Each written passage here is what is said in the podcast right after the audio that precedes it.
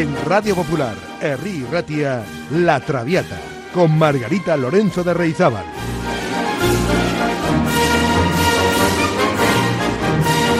Pasión por la lírica.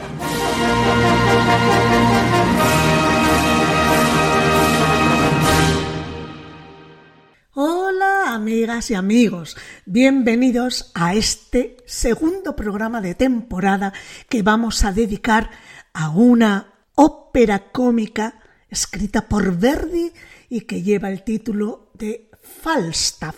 Como ven, hoy nos juntamos una hora antes de lo previsto, a las seis de la tarde, porque luego hay una retransmisión deportiva que justo se solapaba con este programa de la Traviata, pero no nos importa. Y si a alguno se le ha despistado el cambio de horario, siempre pueden consultar, volver a escuchar el programa en el podcast de la página web de Radio Popular Erri y Ratia. Muy bien, pues Falstaff. ¿Quién es Falstaff? Pues es un personaje ficticio que aparece en tres obras de teatro de William Shakespeare como compañero del futuro rey Enrique V, hijo de Enrique IV. Falstaff, este personaje, es un caballero gordo, infame y cobarde, y a menudo causa problemas al futuro rey. Su carácter es festivo, es un poco cobardica, vanidoso y pendenciero, y ha sido inspiración para multitud de obras posteriores en la literatura, la ópera y el cine. Aunque es principalmente una figura cómica, Falstaff encarna una profundidad común a personajes principales de Shakespeare. Este caballero, entrado en carnes, vanidoso y fanfarrón, se pasa la mayor parte del tiempo bebiendo en la posada de Borshead, con delincuentes menores y viviendo de dinero robado o prestado. Bueno, pues esta es la primera incursión de Verdi en la ópera cómica después de un estrepitoso fracaso en su primer intento con Un giorno di regno. Así que en 1840 se pone a la obra de su segunda ópera cómica en un periodo, por cierto, luctuoso para el compositor, ya que habían fallecido en poco tiempo tanto su mujer, Margherita Bareschi, como su hija Virginia. Esto supuso que Verdi llegara a plantearse incluso el dejar de componer música. Si bien Merelli consiguió que Verdi siguiese componiendo, la idea de una ópera cómica se había esfumado de la mente del maestro italiano con todos esos acontecimientos desgraciados. Tuvo que pasar medio siglo para que Verdi ya próximo a los 80 años, volviese a desarrollar una ópera cómica. En este punto, el compositor de Busetto había alcanzado la gloria de las grandes composiciones como Nabucco, Aida y Otello, y sobre todo había alcanzado la madurez en estas últimas obras. Llegado este momento hay que valorar la presencia cercana del libretista, otro gran músico, Arrigo Boito, que acertó tanto en la decisión de recomendarle la obra a la hora de infundirle ánimos para la composición cuando Verdi se mostraba un poco dudoso de esta empresa. Bueno, pues si hay una ópera que ejemplifique el compromiso artístico y la capacidad de renovación de un compositor que habiendo conquistado todos los éxitos en el transcurso de una larga carrera se resistía a repetirse, pues resulta sorprendente que haga un giro sobre sí mismo, y esa ópera en la que gira es Falstaff. En 1893, como les decía, a punto de cumplir 80 años y tras 54 años de carrera, Verdi nos brindó una lección de vitalidad y renovación en la asombrosa Falstaff, una ópera bufa que inaugura nuevas maneras de abordar el teatro musical, que concluye con la célebre y escéptica reflexión de que todo en este mundo es burla. Eso dice el protagonista al final de la ópera Falstaff. En tres actos y con el libreto de Arrigo Boito, a partir de la obra Las alegres comadres de Windsor, y Enrique IV de Shakespeare, Falstaff exhibe una brillante partitura, una partitura que fluye, eh, formidable, con una orquestación brillante también, ¿no? y defendida por batutas tan insignes como Toscanini, Karajan o Bernstein. Falstaff nos cuenta historias de enredo y trampas, enredo y trampas a las que le someten al gordinflón y petulante señor Falstaff en su empeño por seducir a mujeres casadas. Durante un largo espacio de tiempo, Verdi mantuvo la creación de esta comedia en secreto, debido a la presión que recaía sobre él, tanto por la edad ya era mayor, como por la creencia de ciertos compositores de que no iba a lograr una obra de alta calidad. Uno de los maestros que dudaron que Verdi pudiese componer una de las comedias más famosas de la historia de la ópera fue Rossini, quien comentó Aunque admiro mucho a Verdi, creo que es incapaz de escribir una ópera cómica. Pues esta observación de Rossini fue decisiva para que Verdi declarara que deseaba escribir una ópera cómica. Entusiasmado, el anciano recurrió al personaje de Falstaff, que al parecer siempre le había atraído. En una carta escrita a un amigo íntimo, Verdi cuenta Durante cuarenta años he deseado escribir una comedia musical. Ahora Boito ha escrito para mí una comedia lírica que no se puede comparar con ninguna otra y me causa gran satisfacción ponerle música. Si echamos un vistazo a la relación entre Arrigo Boito, el libretista, y Verdi, el compositor, hay que decir que había una, existía una gran brecha entre sus edades, tanto que cuando se conocieron Boito tenía 22 años y el músico ya tenía 50. Pero esto no fue limitante para que años más tarde fusionaran la experiencia de un gran compositor con la frescura de un joven creador. Una de las características de esta comedia lírica es que rompe con la forma de obras anteriores, partiendo por la supresión de la obertura o introducción orquestal se suprime. No se hacen largas escenas con música, ya que la teatralidad está implícita en la partitura. Eso sí, manteniendo una coherencia entre la música y el texto, y siendo esto primordial antes que el lucimiento de los cantantes. Verdi trata cada sentimiento o situación al margen de los métodos estilísticos, innova, utiliza abundantes unísonos vocales y orquestales, es decir, la misma melodía en la orquesta y en el solista, con los que consigue asentar ciertos momentos de la historia. Su música se caracteriza por la claridad y la simplicidad de los antiguos maestros compositores de óperas bufas. Sepan que la ópera se estrenó el 9 de febrero de 1893 en el Teatro de la Scala de Milán. Tuvo un gran éxito tanto en el propio teatro como en el hotel donde se hospedaba Verdi, allí mismo en Milán, hasta su fallecimiento en 1901. Pues vamos con la galería de personajes de esta ópera cómica Falstaff. Protagonista principal e indiscutible, Sir John Falstaff, el caballero principal de la ópera, que es barítono. Después tenemos a Mr. Ford, caballero rico, también barítono. Su esposa, Alice, Alicia Ford. Su hija, Nanetta, ambas madre e hija sopranos. Luego tenemos la figura de Meg Page, una dama adinerada que es mezzo soprano.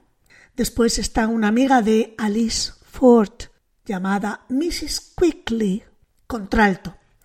Tenor, pues miren, en esta ocasión el tenor no es el protagonista de la ópera, es Fenton, que es un enamorado de Nanetta.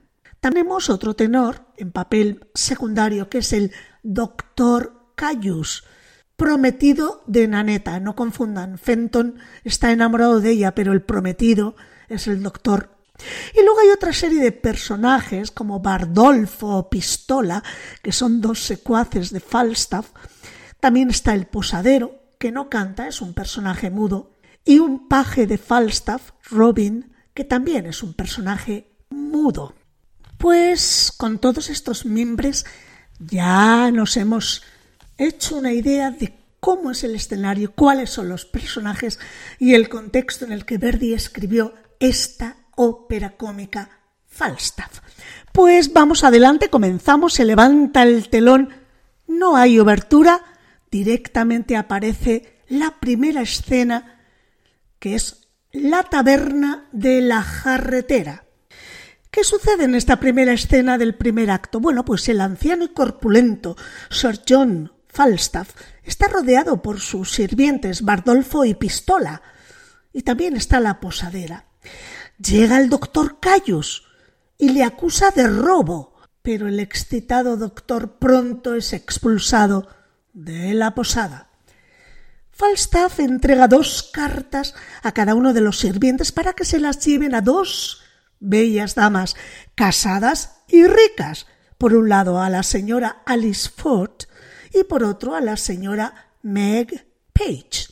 En estas dos cartas de amor, que resultan ser completamente idénticas, Falstaff profesa su amor por cada una de ellas, aunque es realmente el dinero de sus maridos lo que él ansía. Sus criados Bardolfo y Pistola lo rechazan, aduciendo que su honor les impide obedecerle. Falstaff responde irónicamente, enfrentándose a sus honorables servidores, y les grita L'onore, ladri, voi estate al honor vostro. Voy. El honor, bandidos, estáis ligados por vuestro honor. Y les manda fuera de su vista. Escuchamos a Falstaff en esta primera intervención.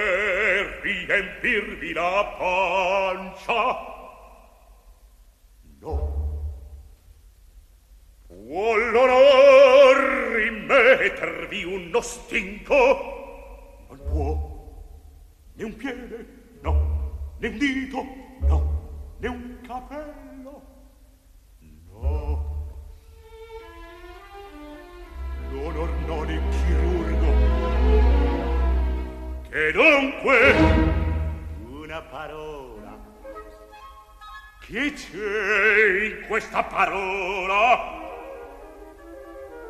che nell'aria che vola del costrutto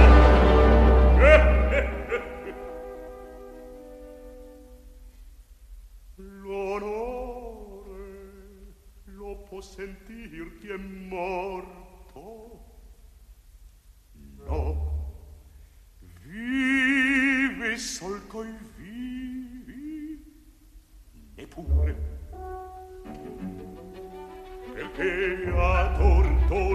dalle lusinghe, lo corrompe l'orgoglio, l'amor va le calugne.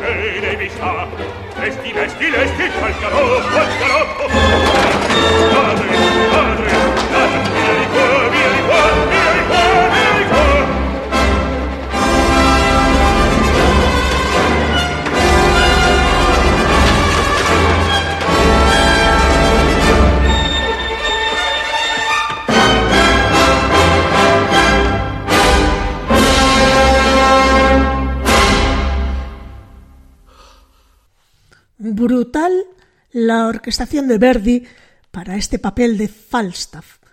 Y no me digan que no es bella la voz de Gabriel Bacquier en este primer número de la ópera. A lo largo de la ópera de hoy vamos a tener la oportunidad de escuchar muchas y muy grandes voces de barítono. Finalmente, Falstaff envía las cartas a las dos damas a través de un paje. Y comenzamos con la escena segunda del primer acto. En el escenario aparece el jardín de la casa de la familia Ford. Alice y Meg han recibido las dos cartas idénticas de Falstaff. Esta circunstancia les provoca pues gracia, pero también desdén, por lo que junto con la sirvienta de la señora Quickly y a Naneta, la hija de Alice, enamorada del joven Fenton, pero comprometida por su padre con el pedante doctor Cayus. Bueno, pues a través de ellas deciden burlar al insolente caballero para que no le queden ganas de comportarse como un ardiente seductor.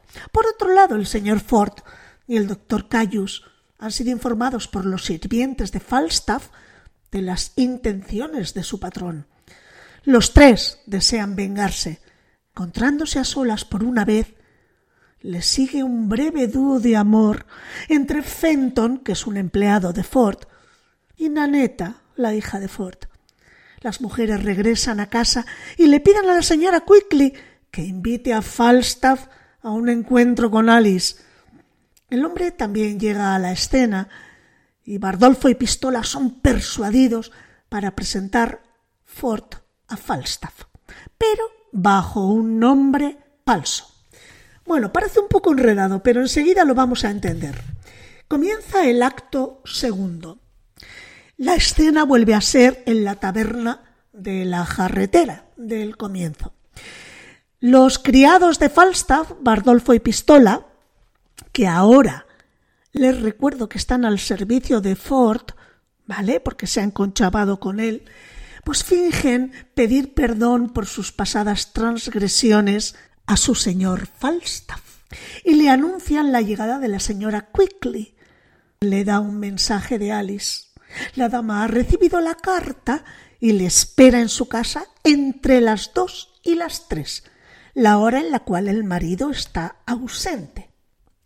Ella también, la señora Quickly, le da una respuesta de parte de la señora Page, y asegura Falstaff que ninguna de las dos es consciente de la invitación de la otra. Falstaff celebra este éxito con estas dos mujeres cantando Va, vecchio John, ve, viejo John, sigue tu camino.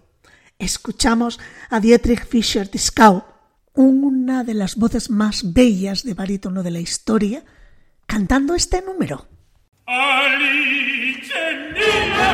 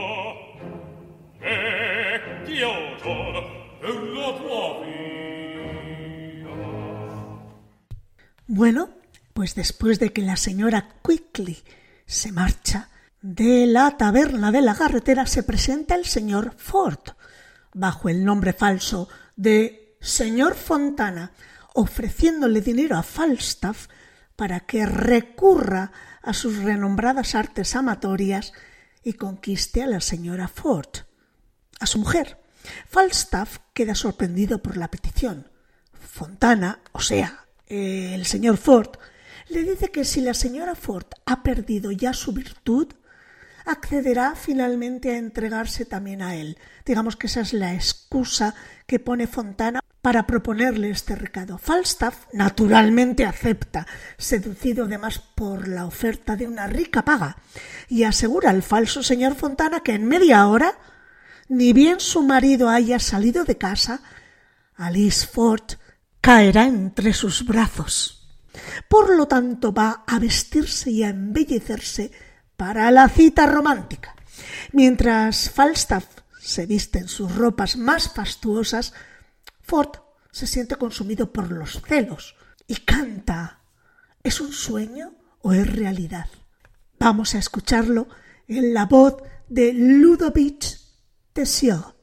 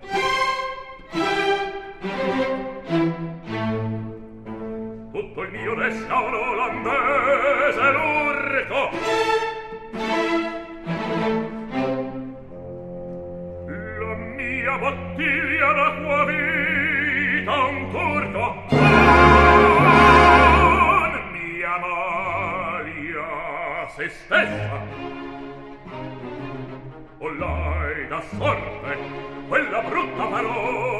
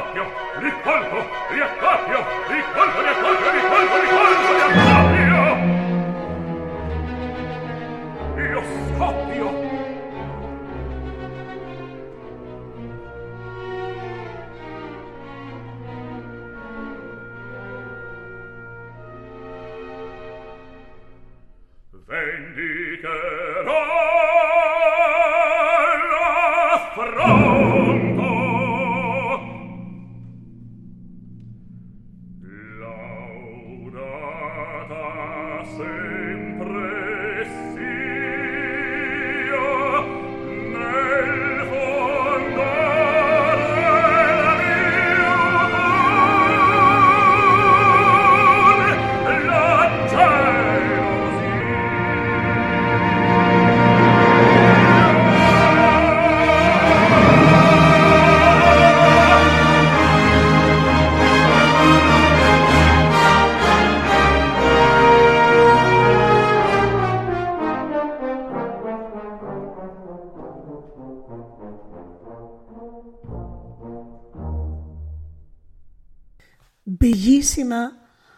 la que escribe Verdi para este hombre, el señor Ford, también barítono, lleno de celos.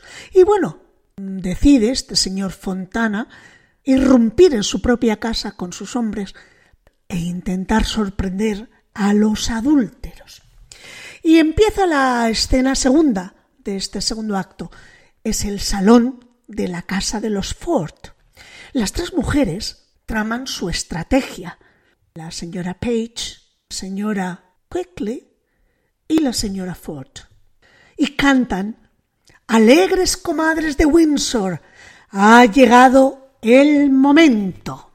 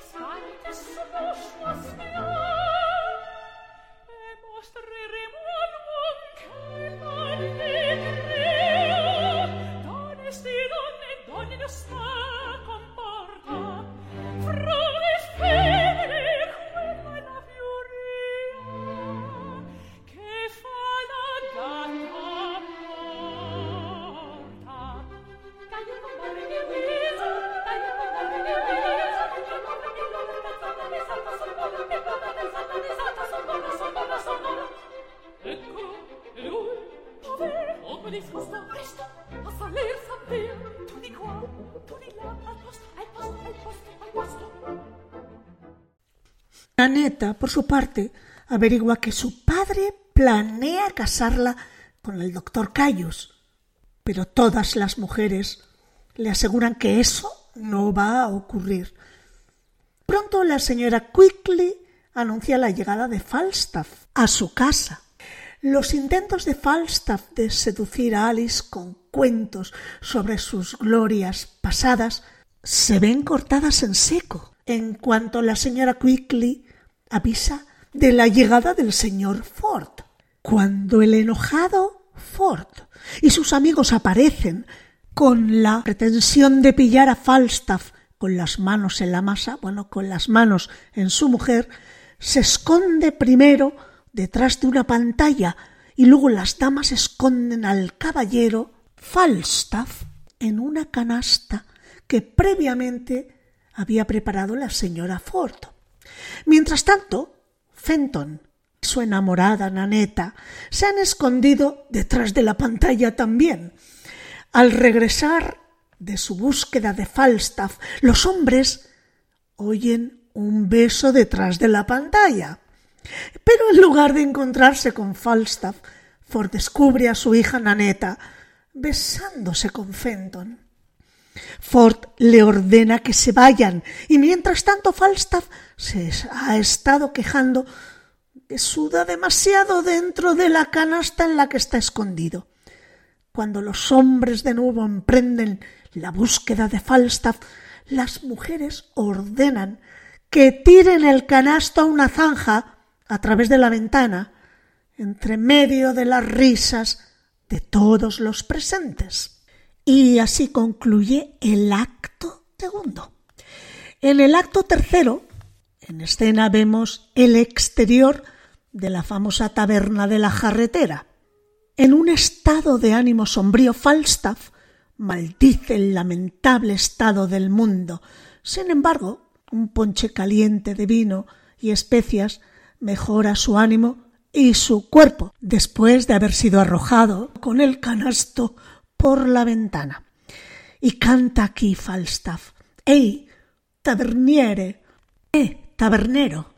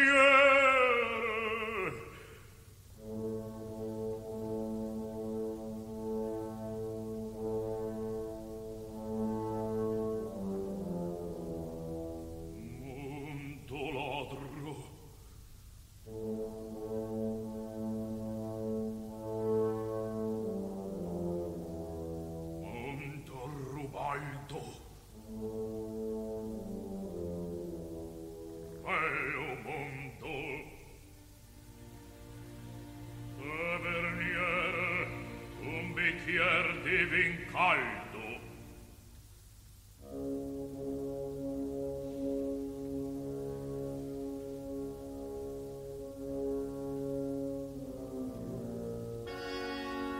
Io dunque avrò vissuto tanti anni audace destro cavaliere per essere portato in un canestro e gittato il canare coi pannellini pieti e si fa coi gatti e i capelli ciechi e se non galleggiava per me queste padrone più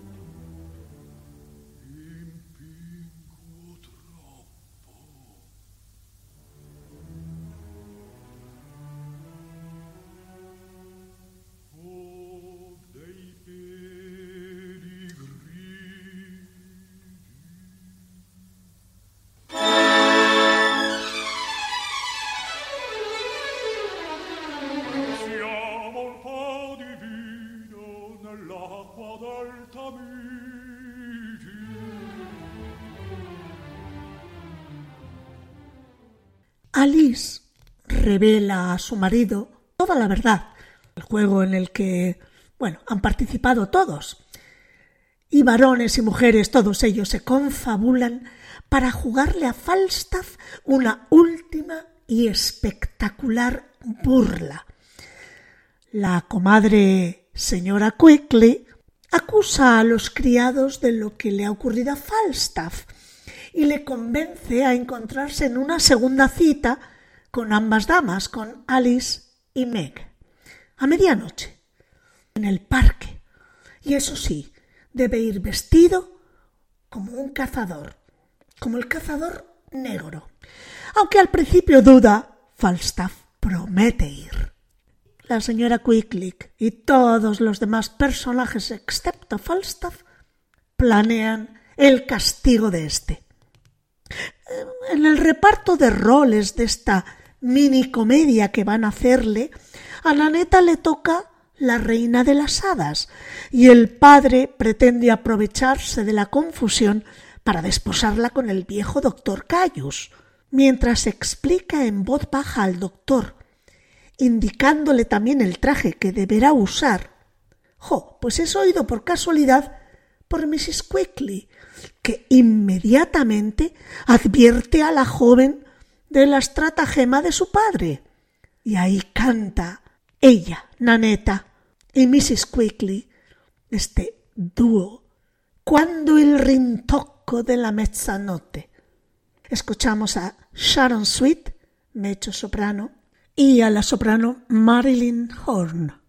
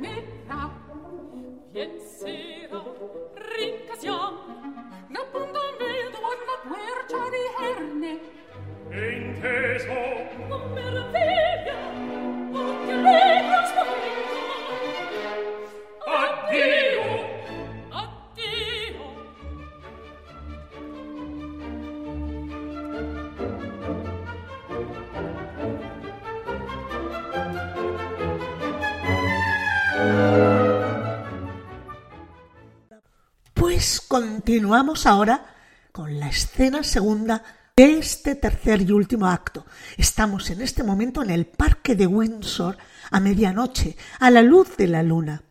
Fenton llega hasta un roble y canta sobre su felicidad. Dice, dal labro y el canto estasiato vola. De mis labios sale volando mi canción de éxtasis. Escuchamos a Rolando Villazón en el papel de Fenton.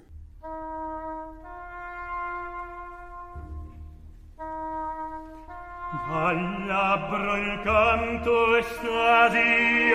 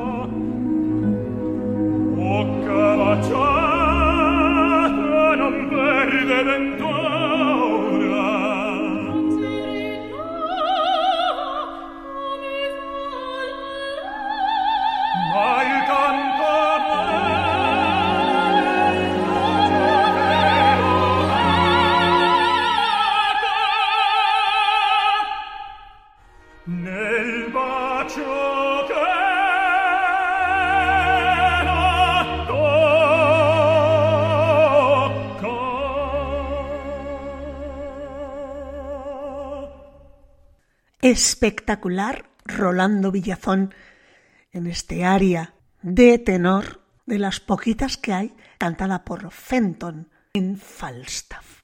Bravo. Pues continuamos. Pues llega en ese momento también al parque Naneta.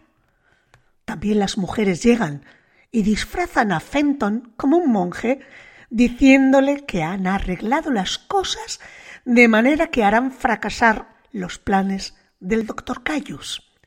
Naneta, interpretando el papel de reina de las hadas, instruye a sus ayudantes antes de que todos los personajes lleguen a escena y canta Sul fil d'un soffio tessio. en brazos de una brisa fragante. Escuchamos en el papel de Naneta a Julie Kaufman.